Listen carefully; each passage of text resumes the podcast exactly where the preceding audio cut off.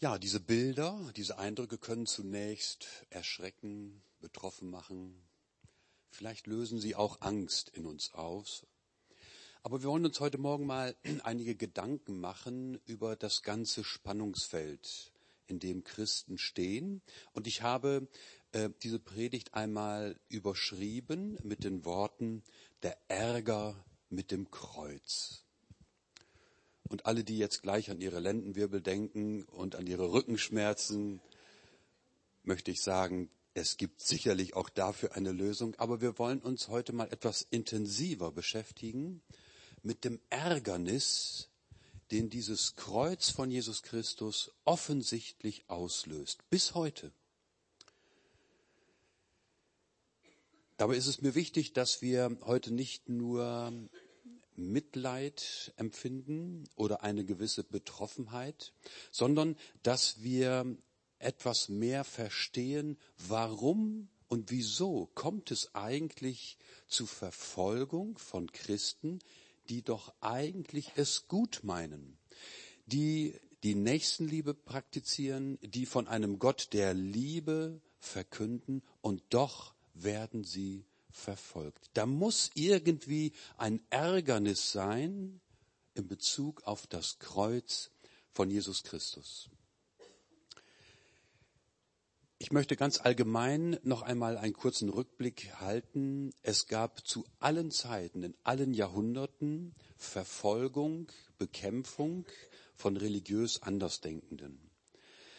Das ging schon los bei Paulus der seinen Peinigern und Verfolgern zubilligte, ja, es sind sehr religiös motivierte Menschen, es sind gottesfürchtige Menschen, aber eben gottesfürchtige Menschen aus einer falschen Erkenntnis heraus. Und so kam es in den verschiedenen Jahrhunderten immer wieder zu Bekämpfung, ja sogar zu Kriegen aus religiöser Motivation heraus. Auch im Zusammenhang mit dem Christentum. Ich denke da an die Kreuzzüge, wo man im 11. Jahrhundert gemeint hatte, Jerusalem befreien zu müssen von muslimischer Herrschaft. Ganz einfach, weil die religiöse, die geistliche Erkenntnis gefehlt hat.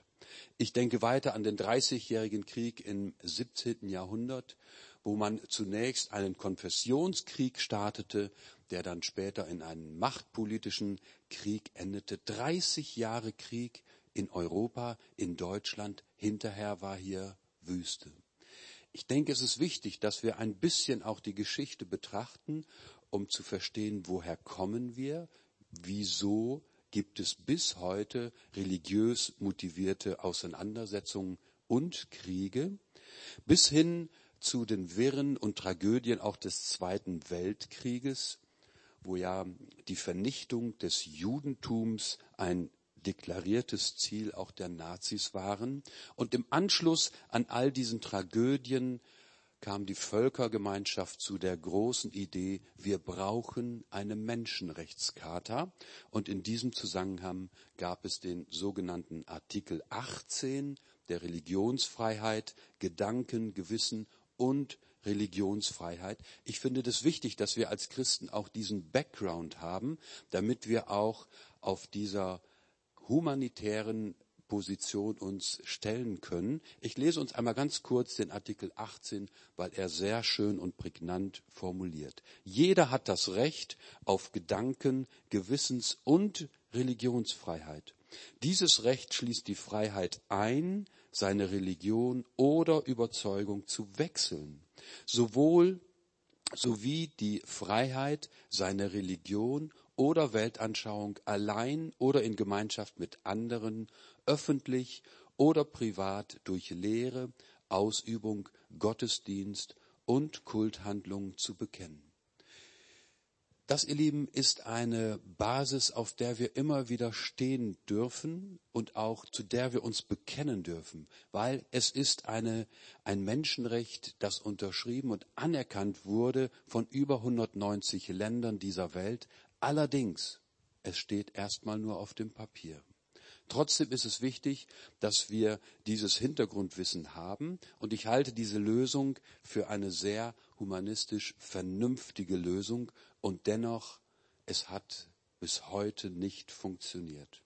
Ich denke in die junge Vergangenheit auch an den Iran- und Irakkrieg. Vielleicht können sich einige von uns noch daran erinnern, in den 80er Jahren Hunderttausende von Muslimen, die sich gegenseitig bekämpft haben und Hunderttausende, die da auch ums Leben gekommen sind. Oder ich denke aktuell auch die Vertreibung der Rohingyas in Myanmar, eine muslimische Volksgruppe, die von den buddhistischen Bevölkerungsmehrheit vertrieben wird aus ihrem eigenen Land.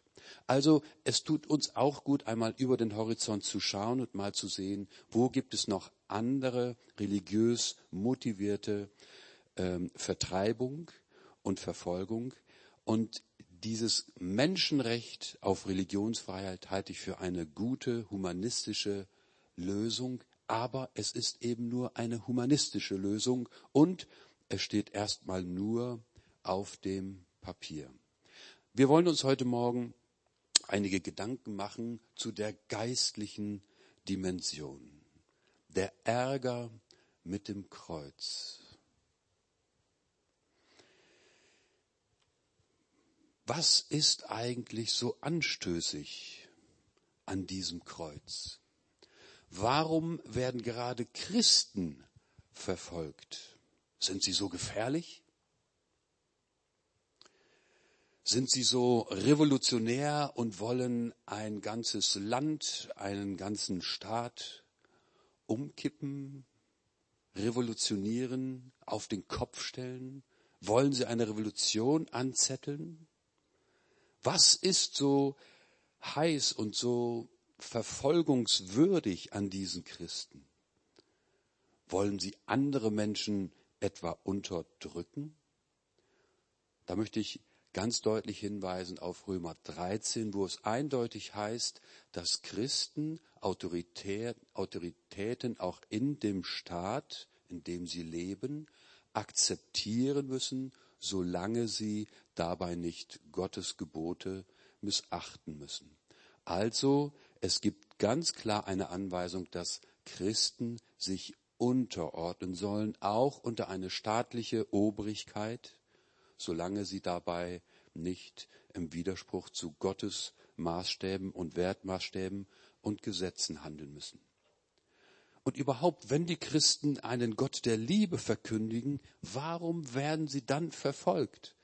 Ich meine, wer ein bisschen in den Missionsnachrichten liest, sieht, dass Christen überall auf der Welt Entwicklungszusammenarbeit betreiben, soziale Projekte, Brunnen bohren, Kliniken aufbauen, Kinderheime gründen und, und, und. Also sehr viel wohltätige Dinge tun. Und doch, was ist so ärgerlich an diesem Kreuz?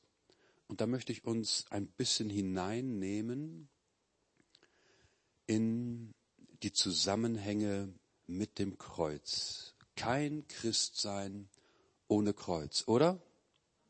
Stimmt es? Kein Christsein ohne Kreuz.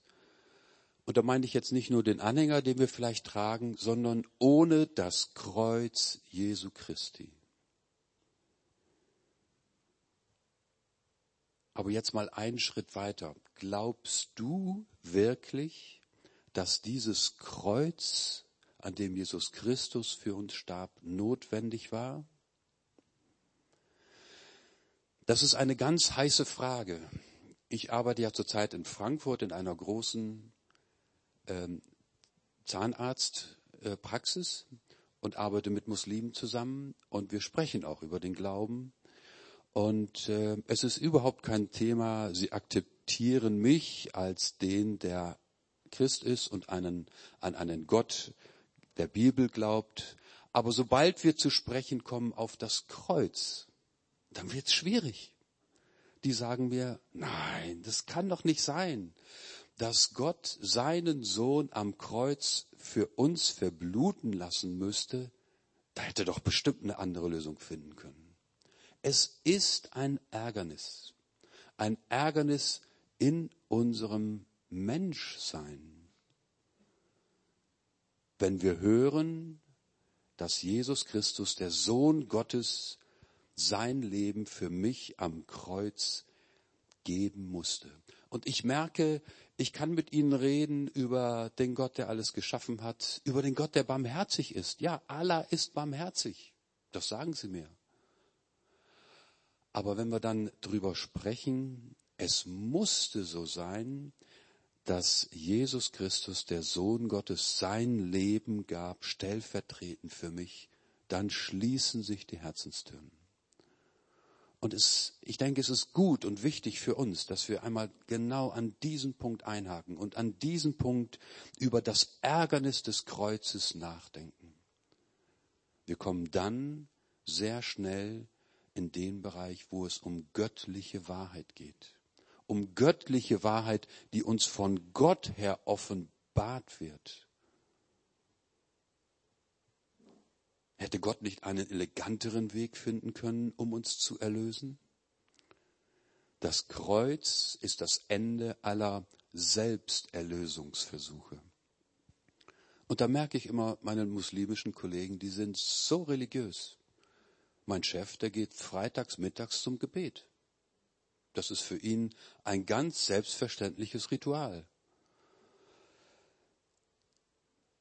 Also Religion und Religiosität, das kann ich Ihnen nicht absprechen. Aber das Kreuz, das ist ein Ärgernis für so viele Menschen in dieser Welt. Wir haben hier einige Eindrücke gesehen von Turkmenistan und auch vom Iran. Und wir sehen, genau das ist der Knackpunkt. Das Kreuz, an dem Gottes Sohn für uns sein Leben gab. Wir, die würden nicht verfolgt, wenn sie nur sagen würden, wir glauben an einen Gott, der uns alle liebt. Das ist kein Anstoß. Aber sobald wir auf die Wahrheit beharren, dass dieser Gott in Jesus Christus am Kreuz uns erlöst hat, dann scheiden sich die Geister. Und ich denke, genau diesen Punkt, den dürfen wir nicht aufgeben. Wir dürfen das Kreuz und die Erlösung nicht aufgeben. Und wir sehen auch, ja, dieser Jesus Christus, der am Kreuz für uns sein Leben gab, der hat einen Anspruch auf unser Leben. Ich erinnere einmal daran, die Juden, die Jesus verurteilten und dann auch schrien, Pilatus, kreuzige ihn. Die sagten im, Neben, im Nebensatz, wir wollen nicht, dass dieser über uns herrsche. Wir wollen nicht, dass dieser über uns herrsche. Ja, woher hatten sie das denn? Wer hat ihnen das denn gesagt, dass Jesus über ihnen herrschen wird? Das haben sie gespürt. Das wussten sie. Wenn sie diesen Jesus Christus als ihren Messias anerkennen würden, dann hat er einen Herrschaftsanspruch auf ihr Leben. Und das ist das Ärgernis auch des Kreuzes, weil gleichzeitig damit auch ein Herrschaftsanspruch auf unser Leben, auf mein Leben damit verbunden ist. Verfolgung, ihr Lieben, das ist uns verheißen. Ähm, ich denke, wir alle freuen uns an schönen Verheißungen in der Bibel. Es gibt so viele, die unser Herz trösten und in bestimmten Situationen stark machen. Aber mal ganz ehrlich, wenn es in der Bibel heißt, wir müssen durch viele Bedrängnis ins Reich Gottes gehen, ist es eine schöne Verheißung? Ist es eine Verheißung, die dir gut tut, die dich aufbaut? Nicht wirklich. Aber umso mehr, denke ich, ist es wichtig, dass wir diese Worte ernst nehmen. Damit wir nicht irgendwo in Illusionen abdriften, irgendwo falsche Vorstellungen entwickeln, denn falsche Vorstellungen produzieren immer wieder falsche Erwartungen. Und das kann gefährlich sein. Paulus sagte also, wir müssen durch viele Bedrängnisse ins Reich Gottes eingehen. Und Jesus sagt, wie sie mich verfolgt haben, werden sie auch euch, also uns, verfolgen. Wer möchte schon gerne verfolgt werden und wer möchte schon gerne gehasst werden? Ihr Lieben, wir brauchen die Bereitschaft für göttliche Wahrheiten auch einen Preis zu zahlen. Es geht uns im Moment noch sehr gut und ich bin Gott wirklich dankbar dafür. Aber Dinge können sich auch verändern, auch in Deutschland. Noch leben wir in einem sehr liberalen Staat, aber es kann auch anders kommen, auch anders werden, wenn diejenigen, die Toleranz fordern, auf einmal den Christen gegenüber so untolerant werden. Das kann kommen. Und ich denke, es ist wichtig, dass wir als Christen uns damit auseinandersetzen. Was wäre, wenn und wie können wir uns am besten auf diese Situation vorbereiten? Ich erinnere uns an dieses Gleichnis, das Jesus seinen Jüngern vorgemalt hat. Das Gleichnis nämlich von dem Sämann, der also den guten Samen, das Wort Gottes, aussäte, und zwar fiel dann der Samen auf unterschiedliche Arten des Bodens. Und hier erwähnt er eine Situation, auf felsigem Boden ist der Same bei dem gefallen, der das Wort hört und sofort freudig aufnimmt. Er hat aber keine Wurzeln, sondern ist unbeständig. Sobald er um des Wortes willen bedrängt oder verfolgt wird, kommt er sofort zu Fall. Das müssen wir uns mal wirklich auf der Zunge zergehen lassen. Sobald er um des Wortes willen bedrängt oder verfolgt wird, kommt er sofort zu Fall. Der kippt um. Da liegt er. Ihr Lieben, das sind Worte, die Jesus uns damals schon zugesprochen hat, damit wir heute uns daran orientieren und heute stark werden in dem Wort und heute unseren Glauben auf ein gutes, gesundes, biblisches Fundament stellen. Wir stehen in der Gefahr, dass wir auch in Glaubensdingen in Illusionen abschweifen und dann hinterher völlig enttäuscht sind. Warum? Wir werden von unseren eigenen Illusionen und Vorstellungen enttäuscht nicht von Gott. Nicht von Gott. Aber wir müssen die richtige Einstellung und auch die richtige Kenntnis bekommen über das, was Jesus uns in Bezug auf Verfolgung vorhergesagt hat. Falsche Vorstellungen führen immer auch zum Versagen. Denkst du manchmal auch, dass es doch eigentlich nur eine Frage der Zeit sein kann, bis alle Menschen Gott finden? Oder denkst du vielleicht manchmal, dass die Menschen doch eigentlich gar nicht so schlecht sind? Die sind doch alle irgendwie auf einem guten Weg. Die Bibel sieht das etwas nüchterner. Ich lese uns einen Text aus Matthäus 24, der sogenannten Endzeitrede, und zwar müssen wir voraus, muss ich vorausschicken, es ist die Endzeitrede, in der Jesus zu seinen Jüngern spricht. In diesem Zusammenhang spricht er also nicht zu einer Öffentlichkeit, so wie er bei der Bergpredigt zu einer größeren Öffentlichkeit gesprochen hat, sondern hier spricht Jesus zu seinen Jüngern, praktisch zu Insidern. Und wir wollen uns einmal anhören, wie er auch das Thema Verfolgung anspricht. Ich lese aus Matthäus 24 ab Vers 6. Ihr werdet von Kriegen hören und Nachrichten über Kriege werden euch beunruhigen. Gebt acht. Lasst euch nicht erschrecken. Das muss geschehen. Es ist aber noch nicht das Ende. Denn ein Volk wird sich gegen das andere erheben und ein Reich gegen das andere. Und an vielen Orten wird es Hungersnöte und Erdbeben geben. Doch das alles ist erst der Anfang der Wehen. Dann wird man euch in große Not bringen und euch töten. Und ihr werdet von allen Völkern um meines Namens willen gehasst werden dann werden viele zu Fall kommen und einander hassen und verraten Viele falsche Propheten werden auftreten und sie werden viele irreführen. Und weil die Missachtung von Gottes Gesetz überhand nimmt, wird die Liebe bei vielen erkalten. Wer jedoch bis zum Ende standhaft bleibt, der wird gerettet. Aber dieses Evangelium vom Reich wird auf der ganzen Welt verkündet werden, damit alle Völker es hören, dann erst kommt das Ende. Wir wollen einmal ganz kurz den Verlauf und auch die Ereignisse reflektieren.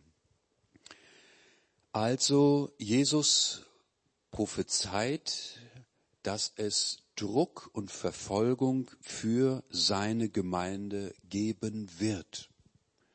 Also können wir uns mal grundsätzlich lösen von diesem Gedanken, die ganze Welt wird christianisiert und alle werden Christen. Das ist ein frommer Wunsch, aber kein biblischer, keine biblische Grundlage. Trotzdem, wir sind natürlich eingeladen und herausgefordert, allen Menschen die gute Botschaft von der Erlösung durch Jesus Christus weiterzusagen. Aber der Druck von außen auf die Gemeinde wird zunehmen. Wir werden verdächtigt, engstirnig und intolerant zu sein. Hört ihr es klingeln? Und wir sehen auch, dass es einen zunehmenden Verfall durch Verführung auch aus dem Inneren der Kirche und der Gemeinde kommen wird. Eine Geistesströmung auch der Liberalisierung, so nach dem Motto, wenn Gott Liebe ist, dann lasst uns doch nicht so eng sein und äh, dann spielen doch auch Gottes Gesetze und Wertmaßstäbe. Jetzt denke ich mal speziell auch an Umgang mit Sexualität und Ehe. Das darf man doch alles nicht so eng sehen, wenn wir uns einig sind, dass Gott doch ein Gott der Liebe ist. Schaut mal, und genau hier sehen wir den Knackpunkt. Denn ein Schritt weiter heißt es, die Gesetzlosigkeit wird zunehmen. Die Gesetzlosigkeit in der Gesellschaft wird zunehmen. Und das ist der Punkt, wo Menschen sagen, Moment mal, ein Gott der Liebe, den kann ich akzeptieren. Ich brauche auch Liebe. Aber Gottes Gesetze, Gottes Ordnungen, nein, die sind doch von gestern. Die brauchen wir doch heute nicht mehr. Und wir sehen hier, dass die Gebote und Wertmaßstäbe Gottes massiv hinterfragt werden und es zu einer Gesetzlosigkeit kommen wird. Und interessant ist, dass diese Entwicklung nicht dazu beiträgt, dass die Liebe unter den Menschen und auch die Liebe in der Gemeinde größer wird. Nein. Interessant ist, dass die Entwicklung hin zur Gesetzlosigkeit die Liebe in der Gemeinde erkalten lässt. Und dann die Herausforderung an uns, wer aber bis zum Ende standhaft bleibt, der wird gerettet werden. Die Formulierung standhaft bleiben drückt zwei Aspekte aus. Zum einen das standhafte Warten und das geduldige Ertragen.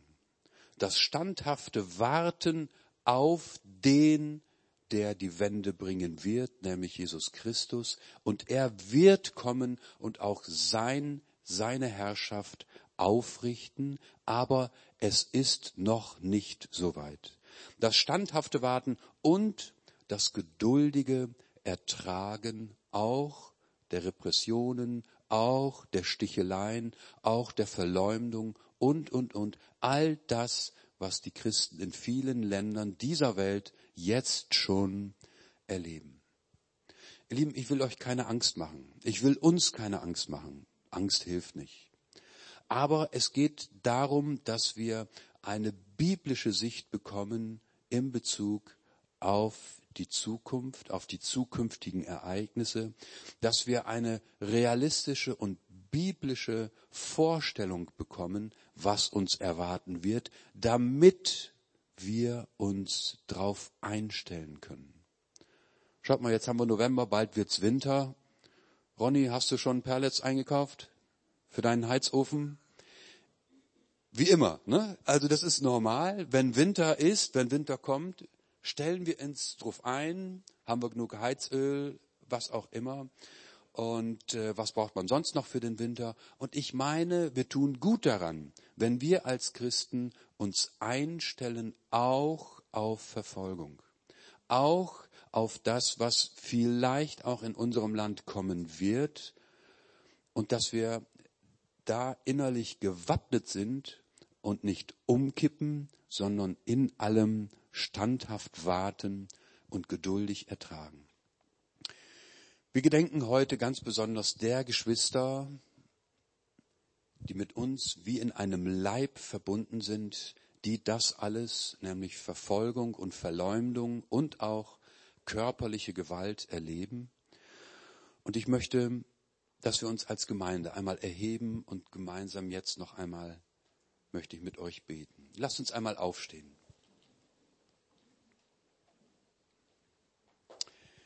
Herr Jesus, du hast deine Gemeinde gegründet und berufen. Und Herr, wir dürfen ein Teil dieser Gemeinde sein. Herr, wir haben heute Morgen deine Aussagen betrachtet in Bezug auf das, was kommen wird, in Bezug auch auf Verfolgung, die vielleicht uns noch betreffen wird. Und Herr, wir sehen, dass ein großer Teil deiner Gemeinde jetzt schon weltweit unter Drangsal und unter Verfolgung leidet. Und Herr, wir möchten uns heute solidarisieren mit unseren Geschwistern weltweit. Und Herr, ich möchte dich bitten, dass du auch durch deinen Heiligen Geist gleich uns weiter inspirierst, wenn es darum geht, was können wir denn tun? Und Herr, ich möchte dich auch bitten, dass du uns wachsam hältst, damit wir nicht schlafen und uns irgendwie in irgendwelchen Illusionen verrennen. Wir brauchen die Wachsamkeit durch deinen Geist, damit wir auch stark sind, selber Verfolgung und Verleumdung zu ertragen. Herr, hilf uns, dass wir uns in der richtigen Weise vorbereiten, dass wir uns in der richtigen Weise darauf einstellen können, damit wir ein Zeugnis für dich sein können. Danke, Jesus. Danke, Herr, dass dein Geist uns dabei helfen wird, dass dein Wort uns da wirklich eine Leuchte sein will, der, das unserem Weg klar ausleuchtet. Danke dafür. Danke, Jesus. Amen.